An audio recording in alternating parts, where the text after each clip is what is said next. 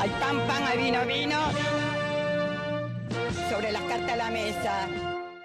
¿Para qué cazó esos pájaros? ¿Para qué? Ahí tenían una jaula con abrido y ese. El problema es que la deuda es como la falopa. Al principio es rica, pero después te mata. Vos sabés que sí. Vos sabés que sí. Vos sabés que sí. Si esta copa es de leche, te la tomaste toda. te la tomaste toda, chingüengüenza. No saben ni hablar, brutos. Vayan a estudiar. Acaba de cortar la electricidad porque metiste un, cu- un cuchillo y que fue que electrificada, loca. Ah, bueno, no importa. Hay algo que morir.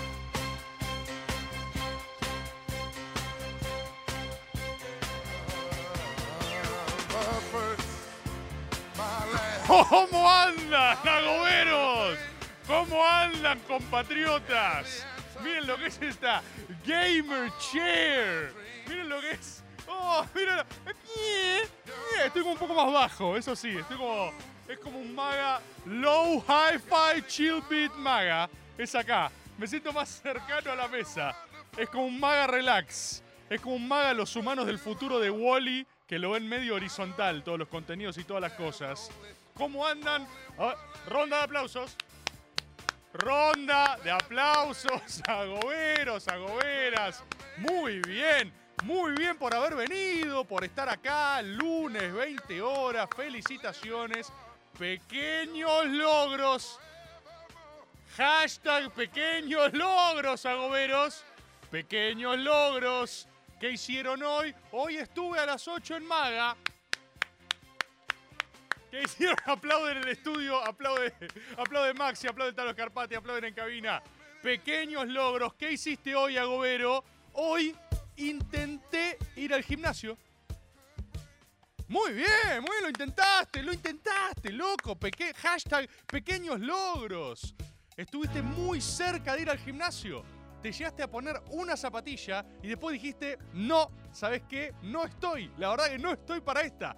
Pero lo intenté. Por un instante lo había mentalmente, lo desarrollaste completamente esa acción.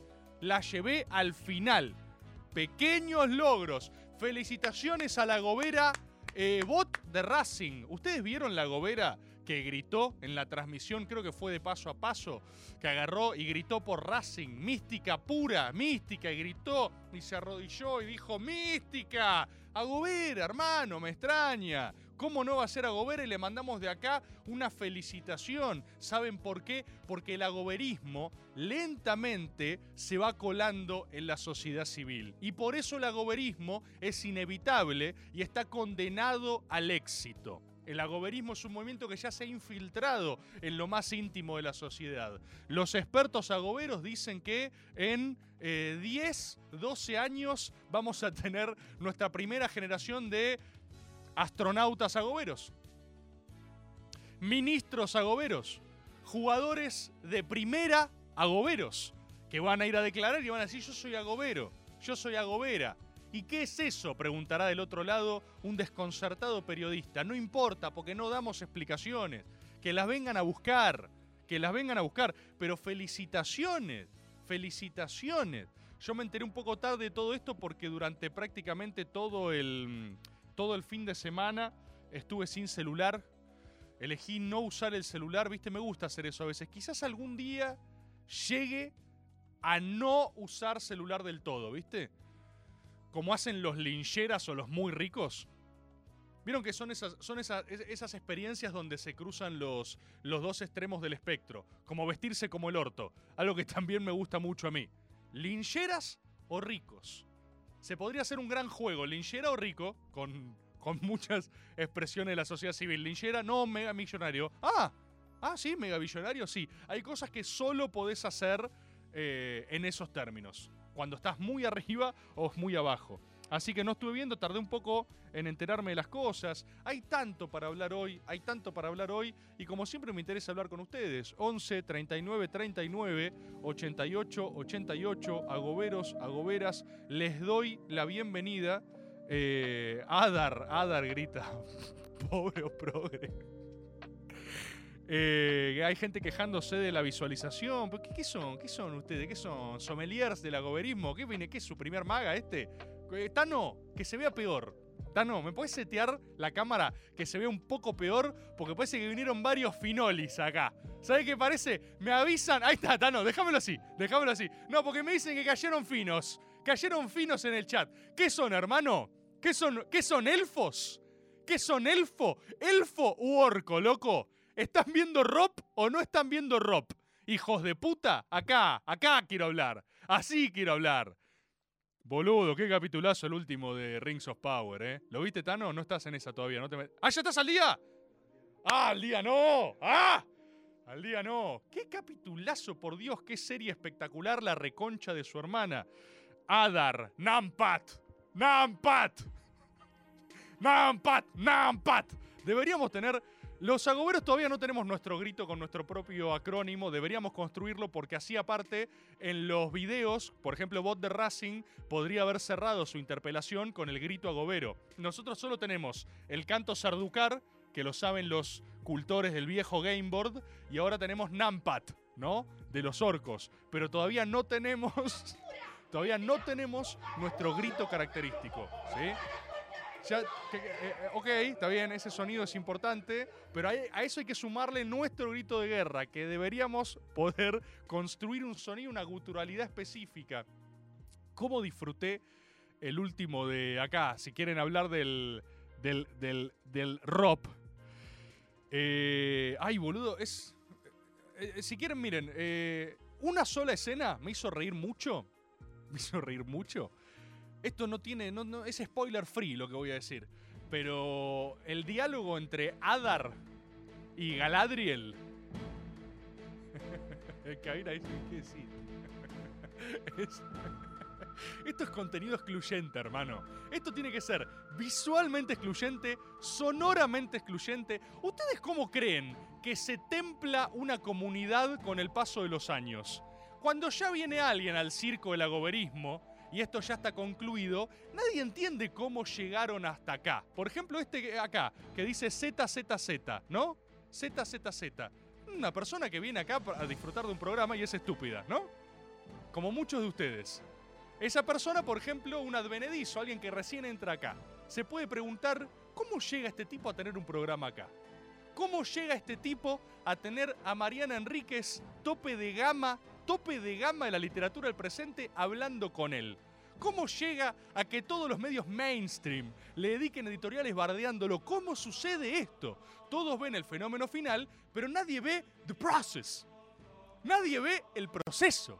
Nadie ve las incontables horas de esfuerzo, de entrenamiento, de aplausos, de ronda de aplausos y de templar una comunidad como el acero. ¿Cómo se templa una comunidad dándoles lo que no quieren? La gente no sabe lo que quiere. La gente es estúpida. La gente quiere consumir algo para criticarlo. Todos queremos hacer eso. Todos queremos ver un contenido para decir, ay, yo habría hablado de esto. Pero no pueden. Y así es como se templa una comunidad. Después de años de agoberización, el agobero curtido, el verdadero Nampat, que es completamente libre, aceptará lo que venga. Y viene el método y dice, este es mi método, papá. Y viene el domingo que viene y dice, no, ¿sabes qué es este? Y viene el lunes y dice, es lunes de maga, manga de hijos de puta. Porque solo se es libre al abandonar verdaderamente todas sus pretensiones y entrar a un estado de plenitud y disfrute total. El agober iad. No son palabras inventadas. No, son doctrina. Son años. Son años. Y por eso voy a hablar del diálogo entre Adar y Galadriel. Y no me importa si ustedes saben o no saben lo que estoy hablando. A fines prácticos, la conclusión que yo quería compartir con ustedes, mi espacio íntimo, mi lugar de confianza, con ustedes, las personas que de verdad me conocen, ¿no? ¿Cuándo uno es de verdad? ¿Cuando está acá o el resto? ¿Quién es el que finge? Preguntas interesantes para el agoberismo. ¿Saben qué me hizo reír mucho el último diálogo? eh, que, que los buenos de Tolkien, los buenos del Señor de los Anillos, eh, solo son nazis. Pero son onda abiertamente nazis. Es como, no es una construcción compleja a la que tenés que, a la que, tenés que llegar. Tipo, ah, creo que acá Tolkien. No, no, no, no. Los de Rings of Power, los, los buenos son nazis.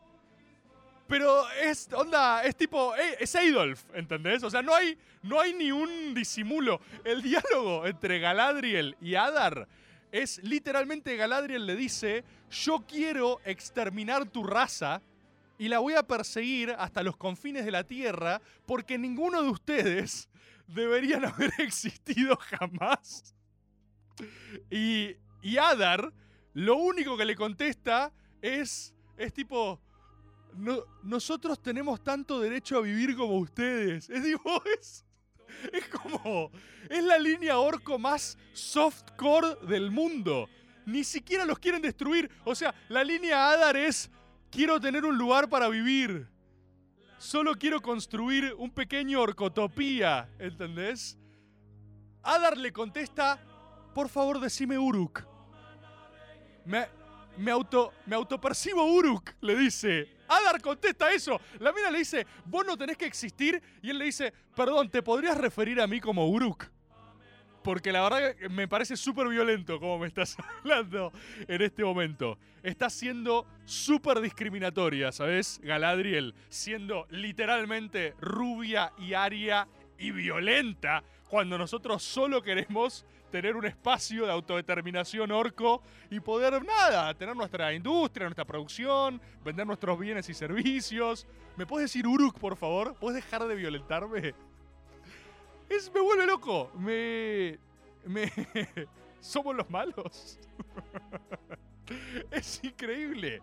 Es increíble. Acá, estoy leyendo acá a los agoberos diciendo la secta de los naranjosos. No, ya sé, hay un montón para hablar. No, Sauron, por supuesto que Sauron es peronista, ¿eh? Yo esto ya lo dije. Ya lo dije. No puede ser más claro. Son orcos morochos y feos que solo quieren un lugar donde vivir y estar en paz y poder desarrollar industria pesada y contaminante. ¿Sí? Es la única reivindicación. Es un modelo industrialista, eh, corporativista, porque tiene núcleos de anillos literalmente de poder que se cierran con representación corporativa y aparte están dispuestos a negociar. Son gente permanentemente abierta a la negociación. Tipo, che, mirá, necesito esta parte del territorio, no tenemos espacio, estamos cavando trincheras. Son productivos, son gente productivista. Eh, laburan, son laburantes, son pacíficos. Adar es un tipazo, hermano. Y se llaman Uruks. Y dice, mirá, soy un Uruk, loco. Soy de boca, soy, soy Uruk, nada más, loco. Déjame, tomá, querés un anillo, tomá, llévate uno, llévate el tuyo. Mandá después a tu, loco a la, asamblea de representantes, ¿viste? Así que a mí ese momento me hizo estallar, la verdad. Tenemos que hablar, por supuesto, de los naranjosos, de la terrible especie gatuna, ya voy a hablar de eso. Quiero desarrollarlo porque la gente no me está dando bola con esto y es importante de verdad, hermano, ¿eh? Es importante de verdad. Quizás alguna que otra palabra al método de ayer con Mariana. Em, yo voy a abandonar mi imparcialidad. Eh, fue de mis métodos favoritos, ¿eh? eh fue, fue, objetivamente fue de mis métodos favoritos. Y me parece que son de esos momentos donde agarrás y decís, ay, ah, estoy haciendo algo que va a perdurar en el tiempo? Eso, eso grabado, eso que se logró, va a ser, es atemporal. Es algo que puede consumirse hoy, mañana, en un año, en dos años. Eh, es alucinante. Sí, sí, sí, la verdad que sí. Hay muchos acá y yo sé que el agobero, eh, eh, estuve viendo ahí, viste, el agobero vibró con ese método con un nivel de locura. Y aparte, no solo hablar con una número uno, sino justo una número uno con la que compartís todo el mismo universo de intereses. La verdad que es una cosa que yo sentí que hablé 10 minutos. Podría haber hablado 10 horas más. Eh, y por suerte quedó también muy contenta con posibilidades de cónclave y otros universos, así que quizás hasta exploramos algunas otras posibilidades. Así que tenemos eso para hablar, posibilidades del náucrato, que por supuesto me he ido con herramientas, me he ido quizás más cerca de mis propios dreams para realizarlos. El náucrato es muy poderoso, quizás todavía igual no puedo blandirlo. Tenemos naranjosos, tenemos boca, tenemos tantas cosas que hablar. Boca que viene en un periodo de... Yo, viste, no, no me quiero rogar. Me han hablado de algunos programas de fútbol, de análisis deportivo. Sí, puedo, puedo ir, puedo ir. Pero ¿saben qué? ¿Saben qué? También hay algo que me surge que, hermano, nosotros acá, en el templo agobero, predicamos todos los lunes. O sea, nosotros venimos lunes a lunes hablando nuestras verdades y expandiendo la llama sagrada de la verdad de a uno a uno con nuestros creyentes. Entonces, si ahora la realidad imita lo Agob, bueno, sean bienvenidos al templo, ¿no? También no hay un poco de yo puedo ir al- yo puedo ir a sus iglesias. Puedo ir a misionar. Puedo misionar a sus templos. Pero quizás, ¿no? Quizás tienen que venir, siempre hay espacio acá, acá en Loagob, ¿sí? Porque uno, grita ronda de aplausos. Ronda de aplausos, ya, se, ya está feliz, ya se sintió bien y quiere más aplausos, más reasegure. Así que vamos a hablar un poquito de lo Boca también. Un Boca que, mira, permítanme señalar un nuevo horizonte de lo Boca. Boca ya ha consagrado el asado y el mate como sus pilares doctrinarios del Sagrado Consejo del Fútbol. Son la manera de hacer lo Boca, ¿sí? Es una realización de lo Boca. Ahora lo que tiene que hacer es avanzar hacia, como tiene la llama olímpica, ¿viste? El horno de Boca no tiene que apagarse nunca. Tiene que haber un fuego sagrado en Boca Predio que arda ininterrumpidamente. Es más, todo tiene que ver con todo. Boca Predio tiene que ser Mordor. Hay que fundar un asado tan grande, una hoguera tan poderosa que nunca deje de arder. Que vos te estás acercando al predio de Seiza y siempre está nublado. Y te acercás y los locales, que ya empiezan a oscurecerse, tienen que decir al visitante, el visitante tiene que decir, uy, justo se nubló. Acá no vemos el sol hace seis años. Acá vivimos entre el carbón. Vivimos en lo Boca. Ese es el próximo paso expansionista imperial de Boca Predio. Un horno que nunca se apague. Un asado interminable de lo Boca. Boca Mordor Predio. ¿Sí? Esta es la propuesta del día de hoy. ¿Tenemos audios, Maxi? Ahí, a ver, pasame algún agobero. ¿Qué onda, Rebord? Acá Rubén de la Akbar, Rubén el Inmortal, Spooky Peronist. Eh, con muchas ganas de ser el primer astrónomo agobero de la historia. Sí. Mi pequeño logro de hoy fue tratar de agarrar un apunte de física experimental 2 para hacer unos ejercicios y que no me haya salido, pero sin embargo haberlo visto por mucho tiempo y, y decir no soy capaz de hacer esto. Eh, muchas gracias compañeros si me escuchan. Lula, Lula presidente. La rompiste, loco. La rompiste. Yo te, te siento mirando esos apuntes queriendo doblegarlos con tu mente. La verdad la rompiste toda. Tenemos otro audio más, pasame. Saludemos un par de agoberos. Buenas noches, compatriota, ¿cómo estás, Rebord? Eh, vengo acá a traer un poco de ciencia eh, que me pasó un amigo ayer en la noche. A ver. Eh, ayer Boca no estaba ganando y Lula tampoco estaba ganando las elecciones. El momento en el cual Boca empieza a ganar el partido, y de hecho el partido finaliza como Boca ganando el partido, automáticamente Lula pasa a ser el ganador y el puntero en las elecciones. ¿Sabes qué es eso? Místico, papá. Ciencia, hermano. ¿Cómo todavía y todavía hay gente que no cree? Todavía hay gente que vos le pasás ese audio y dice, eh, claro, es porque arrancaron cargando los estados del sur y a partir de este momento... Así ríe el agobero frente al non-believer. Sean, Sean de non-believer, como decían en Charlie the Unicorn. Eh, no, sí, loco, lo que pasa es que empezaron a cargar estos datos y vos después tenés esta densidad poblacional más esta distribución de... ¡Ah! ¡Ah! ¡Ah! Y todos los agoberos ríen. Y el refutador agarra y dice, che, loco, pará, capaz, este, capaz estoy, estoy equivocado, ¿viste? No, no, lo, no lo termino de entender. Son ignorantes, Jimmy, dice. Son ignorantes. They're ignorant, ¿sí? Y no queremos igual juzgarlos. Nosotros nos reímos en sus caras, pero no es mal. No es risa mal. Es risa como diciendo, ya vas a creer. Yo también estuve ahí, encerrado en datos y racionalidad. Cuando lo único que necesitas es que Boca meta un gol. Yo quiero traer, igual el agobero, el bostero lo entendió de toque. Cuando empezaste a ver ese partido, me, me parece que todos pudimos ver la inevitabilidad de lo Boca en ese partido. ¿eh? Era obvio que ese partido se ganaba y que se ganaba como se ganó. ¿eh? Atención a Patronato. ¿Qué está pasando con Patronato? Tengo ahí una interpelación abierta para las ciencias del agoberismo porque necesito, necesito un poco de science, ¿no? Un poco de, de squid. ¿Qué está, pasa ¿Qué está pasando ahí? ¿Qué está pasando con Patronato? Me parece algo que el agobero debería aportar a algunas ciencias porque debemos tener un poquito, ¿eh? De verdad, de- algo, algo está pasando. Sí, sí, sí. Quiero hablar también. Quiero hablar también. ¿Cómo hablaron de. Hay alguien que mandando acá en el chat. Hola, zurdos hijos de puta. Hola, bobo. Le mando un saludo también a vos. Un aplauso. Eh, aplaudamos, aplaudamos un boludo perdiendo tiempo acá mandando mensajes al chat. Bienvenido, boludo. Ey, ¿sabes con qué te estoy aplaudiendo? Con tus impuestos. Bienvenido. Quédate el ratito más que quiera, papá. Radio pública, es de todos. Inclusiva. Todos son bienvenidos, boludos o no.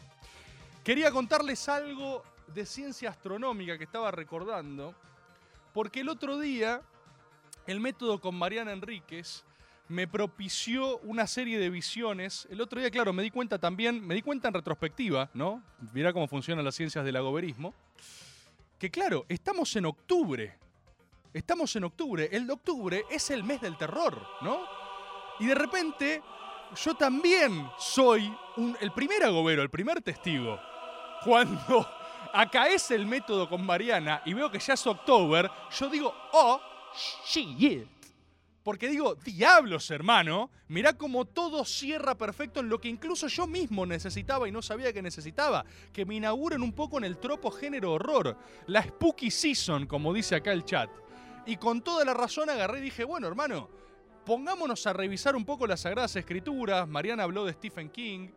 Y hay algo que... La otra vuelta hablamos de Tom Bombadil, ¿viste?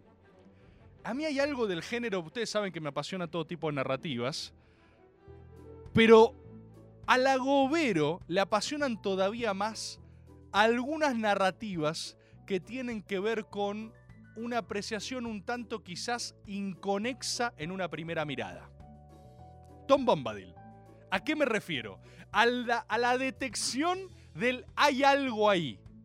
En general, ahí donde el refutador se indigna, el agobero creerá.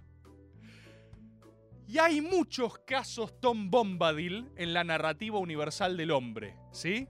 Y me acordé de uno el otro día. Hay un gran monólogo sobre esto. Ay, esto lo voy a citar mal, pero por favor, agoberos, búsquenlo bien. Hay, un, hay una gran porción de stand-up, que no es stand-up, ¿eh? es una conferencia, pero es graciosísima, sobre un loco que es guionista, eh, un comiquero de pura cepa, que le pedían las adaptaciones de una nueva Superman. Y se, y se, encuentra, con una, se encuentra con una mesa ejecutiva donde había un, un delirante total que le pedía una fucking supermassive araña gigante con la que al final Superman luche. ¿Ubican este monólogo? ¿Habrá algún agobero en el chat que ubican esto? Porque es un monólogo tan divertido, tan divertido. Kevin Smith me dicen que es. Kevin Smith, sí, Kevin Smith. ¡Ay Dios, sí, qué gracioso que es! Y va relatando paso a paso cómo él iba a esas reuniones de producción y él tenía que adaptar esta obra que él amaba. Y tipo los productores le decían, "Mm, yes, eh, ok, ok, I hear you, yep, yep, yep. ¿Y, ¿Y dónde está la fucking massive araña spider? Fucking spider. Y él dice, che, pero no, no, no, no entra, no tiene que ver con este guion, no es de lo que estamos hablando, ¿viste? Y, y- habla de esa persistencia delirante que después termina un Spider-Smith, claro, un Spider-Smith. Había un productor, claramente agobero, que estaba en una, y él decía, está todo bien con este Superman, pero me gustaría verlo pelear con una puta araña gigante, ¿sí? de una puta araña gigante. Y el chat decía, no tiene no es canon. No es canon. Es un limado, sí, un Spiderson cruzó. Quería ver. Acá Neo Genesis dice, está todo bien loco, pero le falta un poco de cheddar y bacon, ¿sí? Es muy fino tu guion, pero le falta bacon. Fucking bacon. Y este Kevin Smith cuenta que después va a ver la película que termina produciendo este loco, que es Wild Wild West, donde efectivamente aparece una puta araña gigante. Y el chabón la va a ver al cine y dice, cuando aparece, dice, hijo de puta, ahí está la araña. No lo puedo creer. The son of a bitch did it. The son of a bitch puso a Will Smith arriba de una puta araña gigante y fue un fiasco de taquilla. ¿Sí? Y eso me hizo pensar. eso me hizo pensar en Stephen King y en algo que yo no sé si ustedes saben. Yo no sé si ustedes leyeron It o vieron las películas o vieron la vieja, la vieja serie de It. ¿Sí? Pero les quiero contar algo, que es este mismo recurso narrativo del Tom Bombadil, ¿no? Que es, que es un caso de estudio. Eh, Stephen King, en It, un payaso, ¿viste? Que esto que lo otro. La estructura central es clara. Porque en general las primeras mitades de It o los primeros episodios, si estaban viendo la serie vieja, son mejores que la segunda mitad. El horror en general como tropo tiene una dificultad para cerrar sus premisas. Por una obviedad, es mucho más fácil abrir caminos narrativos que cerrarlos satisfactoriamente. Sobre todo cuando estás lidiando con fantasía, porque la cosa se te va de las manos, no puedes cerrar todos los cabos sueltos, no es tan fácil llevarlo a tierra. Bueno, yo no sé si saben que It, ¿sí? No es solo un payaso maldito, es una entidad cósmica, intertemporal, que cae en ese pueblo y cada 27 años, si no recuerdo mal, reaparece generando un efecto amnésico en los habitantes de ese lugar, devorando sus niños y consumiendo sus personas. ¿Sí? Eso no es solo, porque eso lo pusieron todos. La serie original trata eso, la segunda de Andy Muschietti también te da esa origin story de It. Pero hay algo que Stephen King pone en el puto libro que nadie se anima a adaptar, que es básicamente el Tom Bombadil de Stephen King.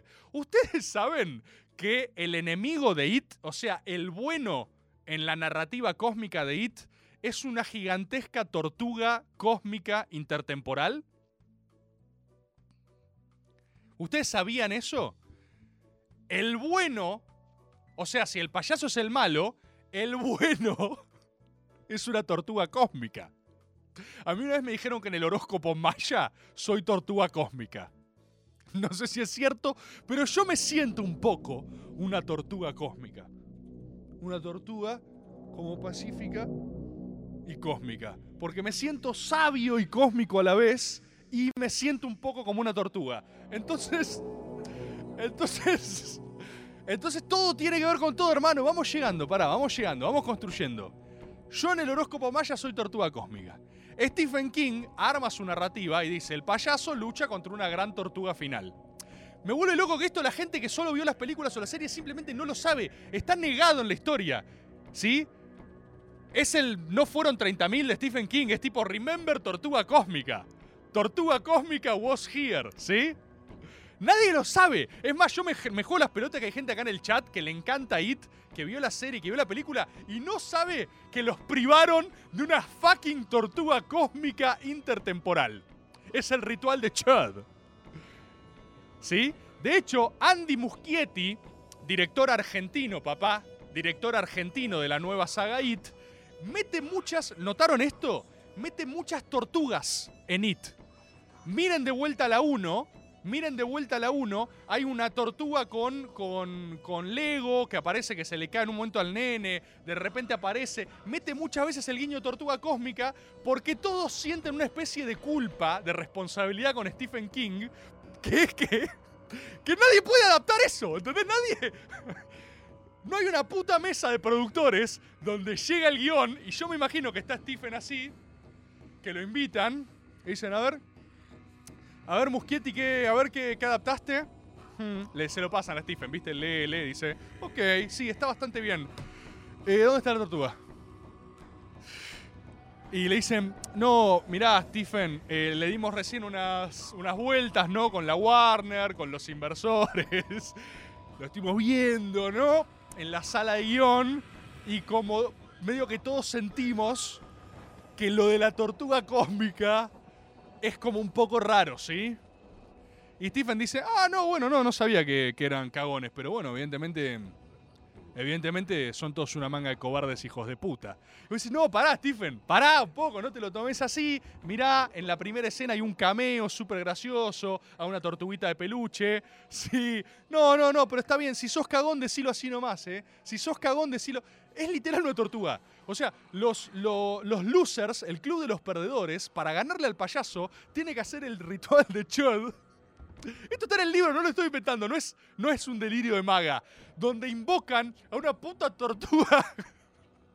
¿Qué le pasa a Stephen King? O sea, solo está drogado, ¿entendés? Es, invocan una tortuga cósmica intergaláctica cuya energía tortugal es lo que fluye a través de ellos para vencer al payaso. Acá Angie Filippi dice, no lo puedo, no lo puedo creer.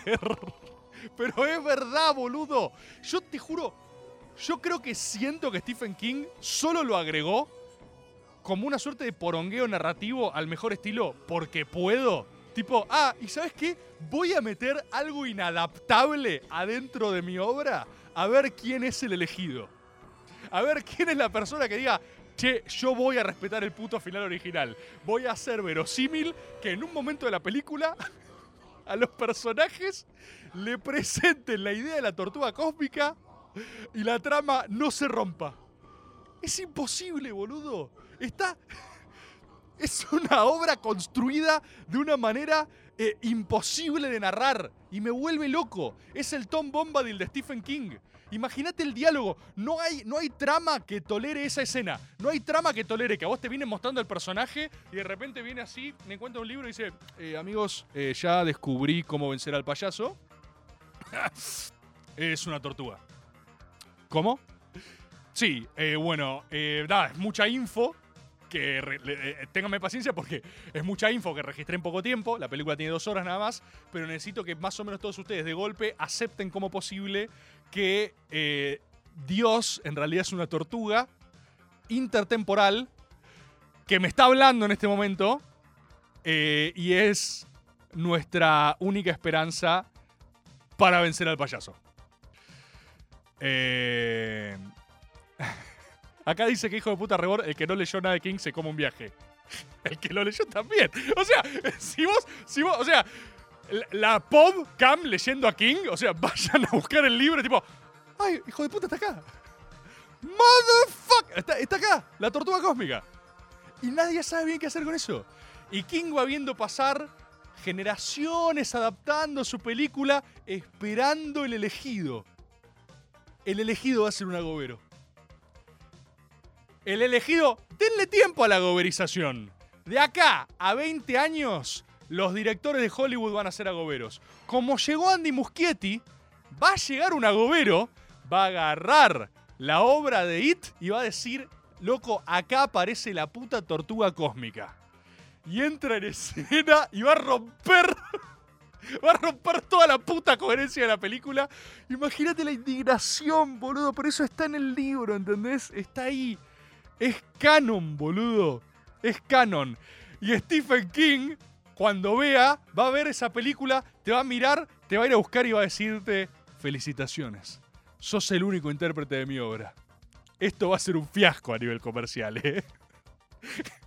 Esto es una mierda. ¿Sí? O sea, el precio es hacer una inversión multimillonaria por una película que hace una verga. No hay manera de que entre la tortuga cósmica. Pero al mismo tiempo es la gran redención final que espera Stephen King. Y me parece que hay algo de eso que es la sensibilidad gobera. Mándame, mándame audio si hay goberos acá que quieren hablar. Cuando Andy Muschietti hizo la película, le preguntó a Stephen King qué significado tenía la tortuga en el libro, qué metáfora era o si tenía una simbología. Sí. Y Stephen King le dijo, no sé, estaba re drogado cuando escribí esa parte, no tengo ni puta idea. ¿Sabes por qué? ¿Sabes por qué le dijo eso? Lo estaba probando, Agoberos. Es obvio que ningún creyente preguntaría qué es la tortuga. No se pregunta. Agobero no se pregunta. Si vos tenés la oportunidad de saludar a Stephen King, no le preguntás qué es la tortuga. Le haces el saludo secreto de la tortuga. Le haces- Y Stephen te va a mirar, va a ser así, va a ser. Porque ese es el mensaje final. El mensaje final, adentro de todas las cosas, es una célula irreductible de irracionalidad. ¿Cómo le vas a preguntar qué es la tortuga? Stephen King se dio vuelta y dijo, ¿este payaso quiere adaptar mi obra? Eh, no, estaba redrogado. Idiota. Y se da vuelta a Stephen y le contesta a la tortuga. ¿O te pensás todavía que la tortuga no es real? Una tortuga cósmica, boludo. El bestseller número uno del libro de todo el mundo escribe un final de It con una puta tortuga cósmica. La realidad es una joda, boludo. Y vos tenés cagazo de publicar tu cuento en una revista de la pindonga. Poné que luche contra un duende intergaláctico. ¿Qué te importa? El número uno hace finales con tortugas cósmicas y se pasa por los huevos tu opinión. Hijo de puta. Pasame un agobero. Buenas noches, compatriotas. Aguante Argentina 1985. Aguante No esa vi. película, aguante argentinizar el mundo, aguante Ricardo Danín y Peter Lanzani que no lo junaba desde que lo miraba como una pelotuda por casi ángeles. No la, eh, no, la, no la vi. Dicen que es excelente. La quiero ver. Eh, ¿Notaron que en el proceso de transmutaciones personales, Peter Lanzani es un tipo que se ha conscientemente intentado afear para que lo respeten como actor? Respeto a Gobero. A Gober respect. Hay algo ahí. Peter Lanzani, generación Teen Idols, se vio frente al flagelo. Un día Peter Lanzani se vio al espejo y dijo, maldición, soy hermoso. Dijo, mal... ¡Ah! Rompí piña al espejo. ¡No! ¿Por, ¿Por qué soy tan sexy? Dijo. Y agarró y dijo, ¿debo reptar hacia el agujero del oscuro y lo feo para... para volver renacido, para volver libre, para volver hecho tortuga. Been there, uno en el chat. ¿Quién no se ha encontrado una frente al espejo y dijo, ¡No! Estoy atrapado en mi belleza. Se dejó su uniceja, se dejó pelos largos, se dejó barba. Dijo, voy a ir, es como Christian Bale en Batman Inicia, voy a ir al fondo, voy a fingir que soy un tartamudo en todas las putas series y películas que me ofrezcan. No, no, Peter, acá no hace falta. Quiero tener una disfunción del habla. Pero Peter no tiene nada que ver con tu personaje. ¡Ah! ¡Ah! Listo, tengo Tourette. ¿Qué? Sí, soy Peter Lanzani, soy complejo. Grito. Y Peter Lanzani, Peter Lanzani, se puso a predicar y, y hizo todas las tareas hercúleas de la fealdad para volver renacido. Y anticipo, anticipo que Peter Lanzani muy prontamente va a estar lanzando su nuevo y más deslumbrante modelo de belleza visto hasta ahora. Lo veo venir, ¿eh? Lo veo venir. Está a punto de volver a decir, ¿y qué se piensan? ¿Que ahora estoy atrapado en lo feo? Y va a volver más sexy de todos. Porque Peter Lanzani es agobero. Peter Lanzani. Peter Lanzani está entendiendo las transmutaciones del espíritu necesarias. Está primero transmutándose a sí mismo para transformar su alma, para conmoverlas de ustedes. Sabe que la operación es primero al interior para después mutar metafísicamente a la humanidad. Tenemos más audios, tenemos más gente aportando. Acá traigo ciencia sobre patronato. Tres cosas. Dejó afuera River de la Copa Argentina. Sí. Dejó, bajó a Atlético Tucumán de la pelea del torneo, al puntero. menos por un partido. Sí. Y además fue el equipo que goleó a Boca y, y desde ese momento, desde ese 3 a 0, Boca no paró de ganar. Hay algo. Por otro lado, un diputado del Frente de Todos de Entre Ríos acaba de presentar un proyecto para que se suspendan los descensos y de esa manera Patronato se mantenga en la A. Un diputado de Entre Ríos, hincha de Patronato. ¿Por qué es esta avanzada en bloque del- de la logia patronato que están golpeando en todos los niveles de la infraestructura? Se vinieron infiltrando, son como los agoberos. Los agoberos son como masones, pero más ruidosos. O sea, tenemos que todos reconocernos mutuamente porque Agob no mata a Agob y sembrar en cada lugar un agobero. En cada ideología, en cada club, tiene que haber un agobero. Tiene que haber alguien que crea para que cuando demos la señal final estemos todos listos. Todos listos para dar el gran golpe. El gran golpe redentor de nuestra especie, de la humanidad. Del agoberismo, básicamente. Me interesa lo de patronato. Lo voy a estudiar con más detenimiento, ¿eh? Porque además yo no quiero quedarme sin tiempo para desarrollar una ciencia que eh, necesito, necesito traer y es la temible ciencia de los naranja. Gatos naranja. ¿Sí? Quiero hablar de esto porque esto no... ¿Hay, hay audio de eso? ¿Me lo querés pasar? A ver qué dice. A ver, mándame, mándame un agobero como disparador. Hola, Rebor. Una Hola. cosita. eh, no es un problema de los gatos naranjosos. Los gatos tienen un don dado por el diablo que identifican lo que uno ama y lo destruyen porque no soportan que le des bola a otra cosa que no sean ellos. Esta compatriota, a quien respeto. La respeto. Respeto a todos, miedo a ninguno. Escudo hago. Tengo que decirle con todo respeto que nunca tuvo un naranjoso. Es así, ¿eh? Es así. ¿Saben por qué? Yo voy a contar algunas. Voy a traer, algunas verdades. Voy a traer algunas verdades y espero que estén listos para asimilarlas porque les va a cambiar la vida esto. Nosotros con mi novia, con Subus, adoptamos un gato. Cuando el gato vino era pequeño, era amable. Nos engañó a todos. Tengo fotos del Drucio cuando recién llegó. Estaba así. Era tipo, oh Dios. Es una creación perfecta de Dios. Yo subí una foto y mucha gente ponía, oh, oh, qué lindo, qué lindo. Pero algunos mensajes, y yo en general, yo detecto la verdad, ¿eh? Yo en Twitter, en Instagram, ustedes se piensan, yo veo todo, todo. Yo soy, soy digital omnisciente. Veo todo lo que me mandan. Y cuando no contesto es porque ustedes no están listos para recibir esa respuesta. Pero lo veo todo.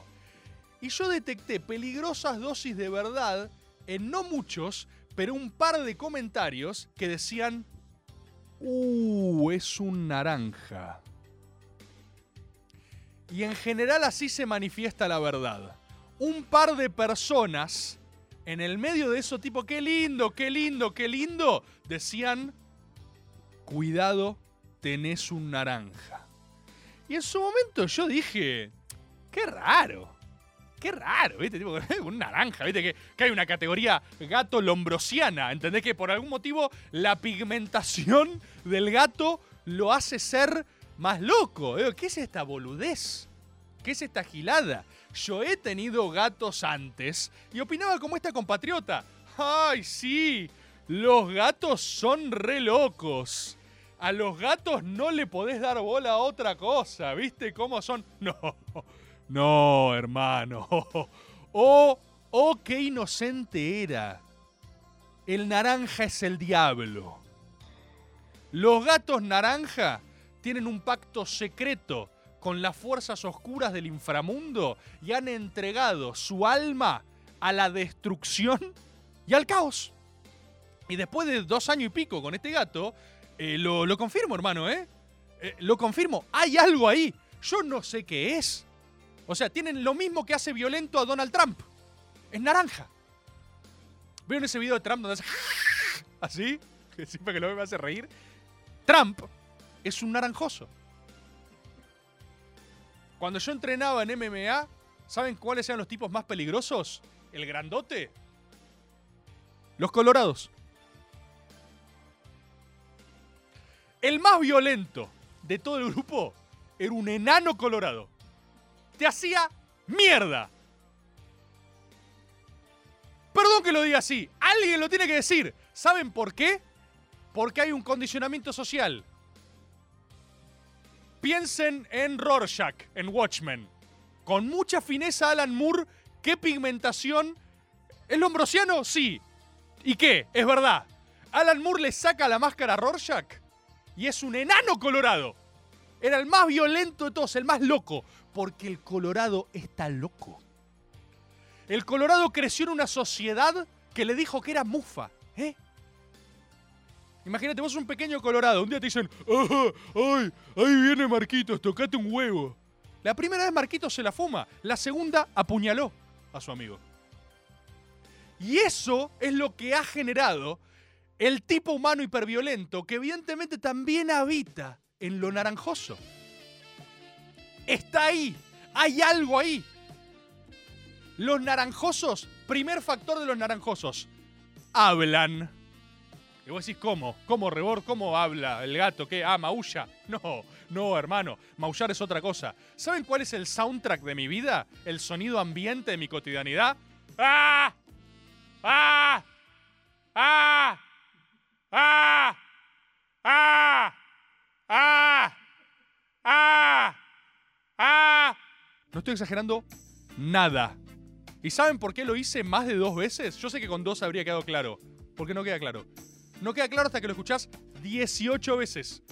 Así, yo vivo todo el tiempo así. Ese es mi sonido. Es más, es casi. Es como sonido, ¿viste cómo se llama? Sonido neutro. Me lo empatás y yo no escucho nada. Es ruido blanco para mí. Es tipo, ¿qué, qué escuchás? Es sonido ambiente. ¡Ah! ¡Ah! ¡Ah! ¡Ah! ¡Ah! Uh, tiene varios. Depende, cambia de tono. Hace. Uh, ah, uh, uh, uh, uh. Acá viene, agarra y te dice. eh, ah, es que lo tenés que castrar. ¡Oh! ¡Oh! ¿El tuyo qué es? ¿Negro? ¡Ay! Sí, me imagino que es re loco tu gato. ¿Qué hace? A veces tira algo. Mirá. ¡Uy! Soy un gato negro. Estoy loco. El naranjoso. Esto es el naranjoso. Hace así.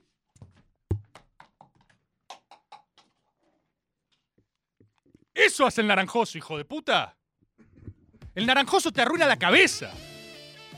El naranjoso detecta todo aquello que vos ames y seas. Y aparte, no tiene una historia de origen redentora. No es que vos vas a El Drucio Origins y ves su primer capítulo y decís, ah, claro, el chabón obviamente es un jodido. Mirá, le mataron a toda la familia, juró venganza. No, no, no. Es un tipo que tiene predilección por el caos. Es de esos villanos elementales. O sea, es ese tipo que entre orden y caos elige el caos. Es una fuerza del caos. Es un tipo que dice, ¿qué es esto? Voy a reventarlo.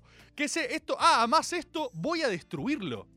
Y lo que me pasó la otra vuelta es que el chabón se la agarró con los cuadros, que yo colgué unos cuadros, en donde está bien, a ver, a ver, a ver, yo entiendo que puede haber puesto un poco de carga simbólica en eso más de lo razonable. Entiendo que para mí el cuadro era un ejercicio de mi propia inutilidad, ¿no? Porque yo soy un tipo muy inútil, colgué los cuadros, estaba feliz, me lo manda la gente Poster City, me siento tranquilo, y el Drucio primero empezó a tirarlos. Los reventó todos, ganó.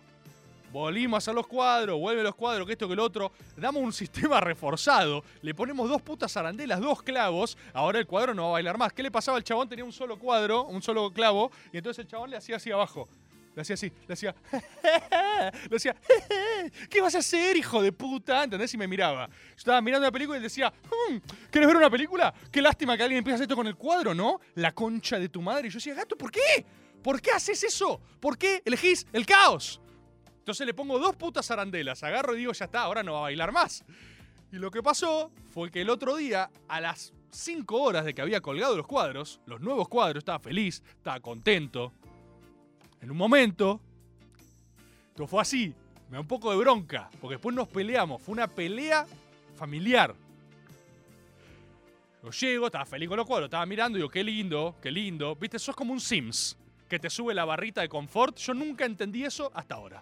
De chico me pareció una pelotudez. Ahora yo estaba estaba con mi barrita de Sims, más, más, más 10, más 10, más 10, más 10. Y miraba los cuadros. Y el Drucio subió a la mesa. Y el chavo me miró y me dijo, eh, macho, ¿vos amás esto? Sí, le dije. Sí, criatura a la que alimento sistemáticamente, a la que gasto plata, a la que junto su puta caca de una insólita cajita de verga con piedras, porque ¿quién te crees que sos? Y como un boludo junto tu caca, hijo de puta. Así que sí, yo, el tipo que limpia tu caca, disfruta de esto. Y él miró un poco así, dijo, "Mm, sí, también, no, de una, de una, bien, bien. Y se aproximó, como siempre, como un hijo de remil puta, a eh, generar la destrucción. Yo estaba un poco confiado y me burlé de él. Y Su estaba ahí mirando. Y yo le dije, ¿qué vas a hacer, eh? Tiene dos clavos ahora. Y el chabón, y el chabón se agarró así. Y en vez de hacer el baile de costado, ¿se entiende? En vez de que el cuadro haga esto, hizo así, hizo. ¡Ah! Y lo tiró para atrás. ¿Se entiende? O sea, no entiendo qué hizo, boludo. No sé ni cómo dedujo que, que eso era más destructivo que el otro que hacía. Chabón clavó las garras en el marco y apoyado en la pared, se tiró, ¿entendés? Hacia atrás. ¿Entendés? Como diciendo, sería una lástima que alguien haga esto, ¿no? Y lo, y lo, rompió de la pared. El clavo eh, comió una mueca de pared, ¿se entiende? O sea, invirtió, desprendió todo el cuadro. Y yo le digo, sos un hijo de remil puta. Y Su se estalló, cosa que también me dio bronca. Porque yo entiendo que fue gracioso, porque yo un poco lo desafié y el chabón sí hizo una brutality, hizo ¡Ah! Y yo quedé destruido, quedé destruido porque vi que era como en Interestelar, yo sé lo inútil que soy. Vi eso y dije, esta pequeña maniobra nos va a costar 20 años, ¿viste? Hasta que yo pueda rearmar la pared. Pero después de eso, llegó mi inspiración. Y agarré, y al otro día desperté y dije, oh no, gato. Esto será hombre versus gato. Entonces fui, fui a la ferretería. Fui a la ferretería. Porque dije, oh no. Dije, los gato tiempos se han acabado. Dije, la cosa ha cambiado. Y mi gato me miró ir a la ferretería como diciendo, oh shit, dijo, esto va en serio, ¿viste? Me acerqué a la ferretería y entré. Y dije, oh ferretera, he de reconstruir lo que han destruido. Y dije, necesito hacer pared allí donde no hay. y la ferretera me dijo, ¿qué, es exactamente lo que querés? Y yo, no, porque hay un clavo que ha salido y yo quiero que es... Y me dijo, ¿qué querés? ¿Enduido? Y yo dije, mirá, eh, ¿qué es lo más fácil? Dije. Dije, tengo que ganarle a mi gato. Yo no hice esto nunca. Pero puedo hacerlo. ¿Por qué? Porque tengo fe, ferretera. Entonces la mina me dijo, mira, lo que más te conviene es cemento instantáneo. Y yo dije, dame ese cemento instantáneo. Y ella fue a buscar una bolsa y me la dio. Y yo agarré la bolsa y dije, wow. Y dije, esto lo pongo en la pared. Y me dijo, mira, eh, lo que tenés que hacer es ir poniéndole un poco de agua y lo mezclas. Y hasta que más o menos tiene como eh, más o menos así consistencia, eh, ahí lo pones en la pared. Y yo dije, más o menos. Y yo dije, así, sí, sí, sí. Me dice, sí, sí, sí, lo, lo vas viendo. Vas haciendo así y de repente que ni mucho ni poco. Digo, ¿cómo? Sí, o sea, si, si, si le. El Tano, el Tano no puede respirar. Si le pongo. Si le pones mucha agua, eh, está muy aguado. Me dice, y ahí está mal. Y yo digo, ah, bien. Eh, y entonces lo mezclas y te fijas. Y yo digo, excelente. Y le digo, ahora dame un instrumento aplicador. Eh, y me dice que es una espátula, dame una espátula. Y me ofrece espátulas. Y yo digo, dame esa espátula. Y elegí una que me gustaba, una espátula que dije acá. Y, yo le dije, sí, tengo que rellenar y tengo que clavar ahí en el mismo. Y me dice, ¿en el mismo lugar querés clavar? Y yo, sí, sí, sí, porque debe ser ahí. El símbolo, ¿no? O sea, rearmar lo que fue destruido. Y entonces volví con mis herramientas. Volví. Eh, volví y el gato me miraba y decía, no lo puedo. Está empezando a creer, decía el gato. He's beginning to believe. Y agarré, y agarré un pequeño potecito y tiré ese polvo y un poco de agua así. Y dice, ta, toma, toma, toma. Y agarré y apliqué la espátula. Y dice, así. Y, y- y tenés que presionar un poco, es impresionante, ¿viste? Es increíble. Tenés que hacer así para que se rellene. Y así es como, con un nivel increíble de máxima masculinidad, Me convertí en un hombre de verdad. Ahora cuando yo veo un niño por la calle puedo golpearlo o empujarlo porque él no sabe hacer lo que yo hice. Si yo veo un niño pequeño, yo puedo construir materia. Yo construí pared allí donde no había pared.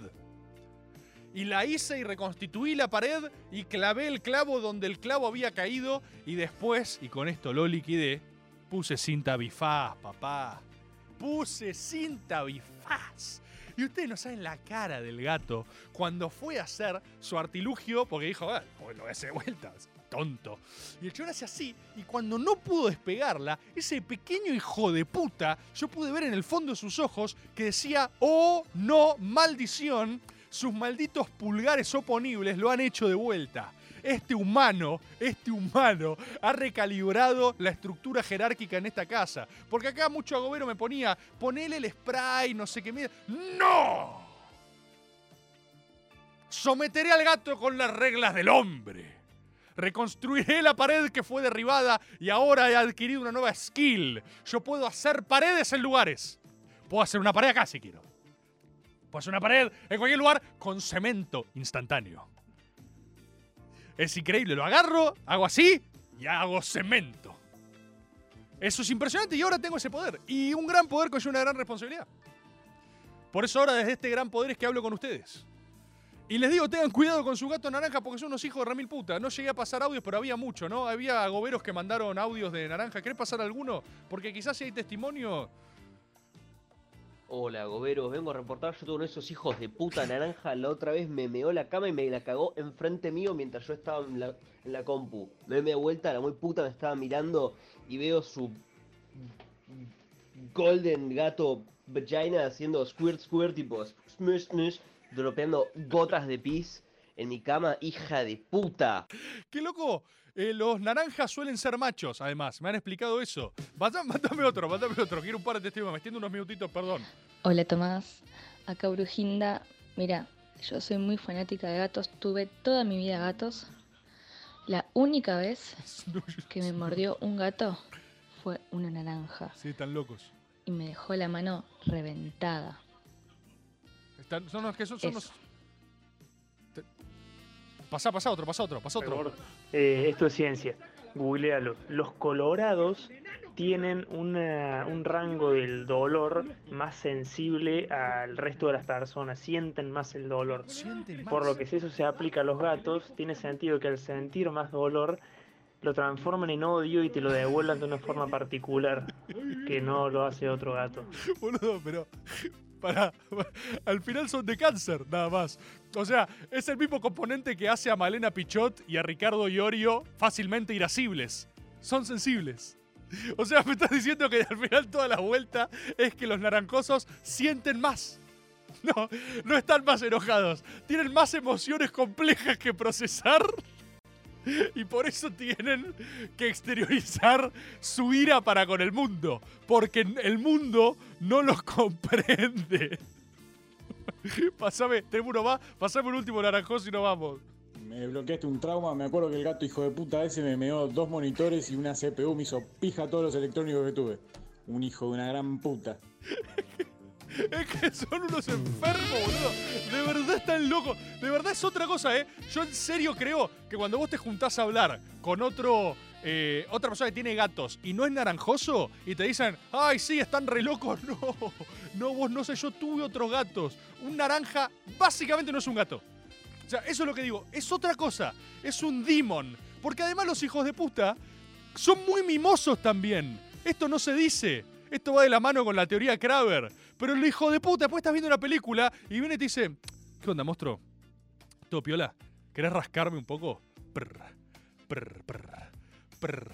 ¿Qué haces, macho? ¿Qué estás viendo? Uh, Rings of Power. Me encanta, papá. Prr, prr. Mirá, mirá lo que hago. Y se tira encima tuyo. Y, se te queda tres horas. Y eso tampoco lo hacía mi otro gato. Y lo alzás, lo haces a upo y decís tipo, oh, prr, prr. Hola, monstruo, ¿cómo estás tanto tiempo? Prr, prr, prr. Che, lo de los cuadros no te lo tome personal. Es un chiste, era irónico. Lo estaba haciendo irónicamente. Y vos decís, ¿Qué le pasa a esta mierda, boludo? ¿Qué le pasa a este- esta pequeña criatura del mal cuyo único propósito es el caos. Es el caos. Su lección es el caos. Es una fuerza del caos. ¿Vieron que la otra maga hablábamos? Fuerzas del orden, fuerza del caos. El naranjoso es caos. Es hipnótico. Hola, amigo, maestro, ¿qué tal? ¿Cómo estás? Yo bien. Y gracias por estar este lunes una vez más. Nos hemos extendido un poquito, pero nos veremos lunes que viene, como siempre, cada vez que vengan a Maga, al templo de lo Maga. Estimadísimos compatriotas, estaré este miércoles en Par en la Mano. No está Luquitas, pero estaría con Robert, con Germán, con Alfred. Después habrá, como siempre, jueves de caricias. Y el domingo, el domingo hay método. Adiós.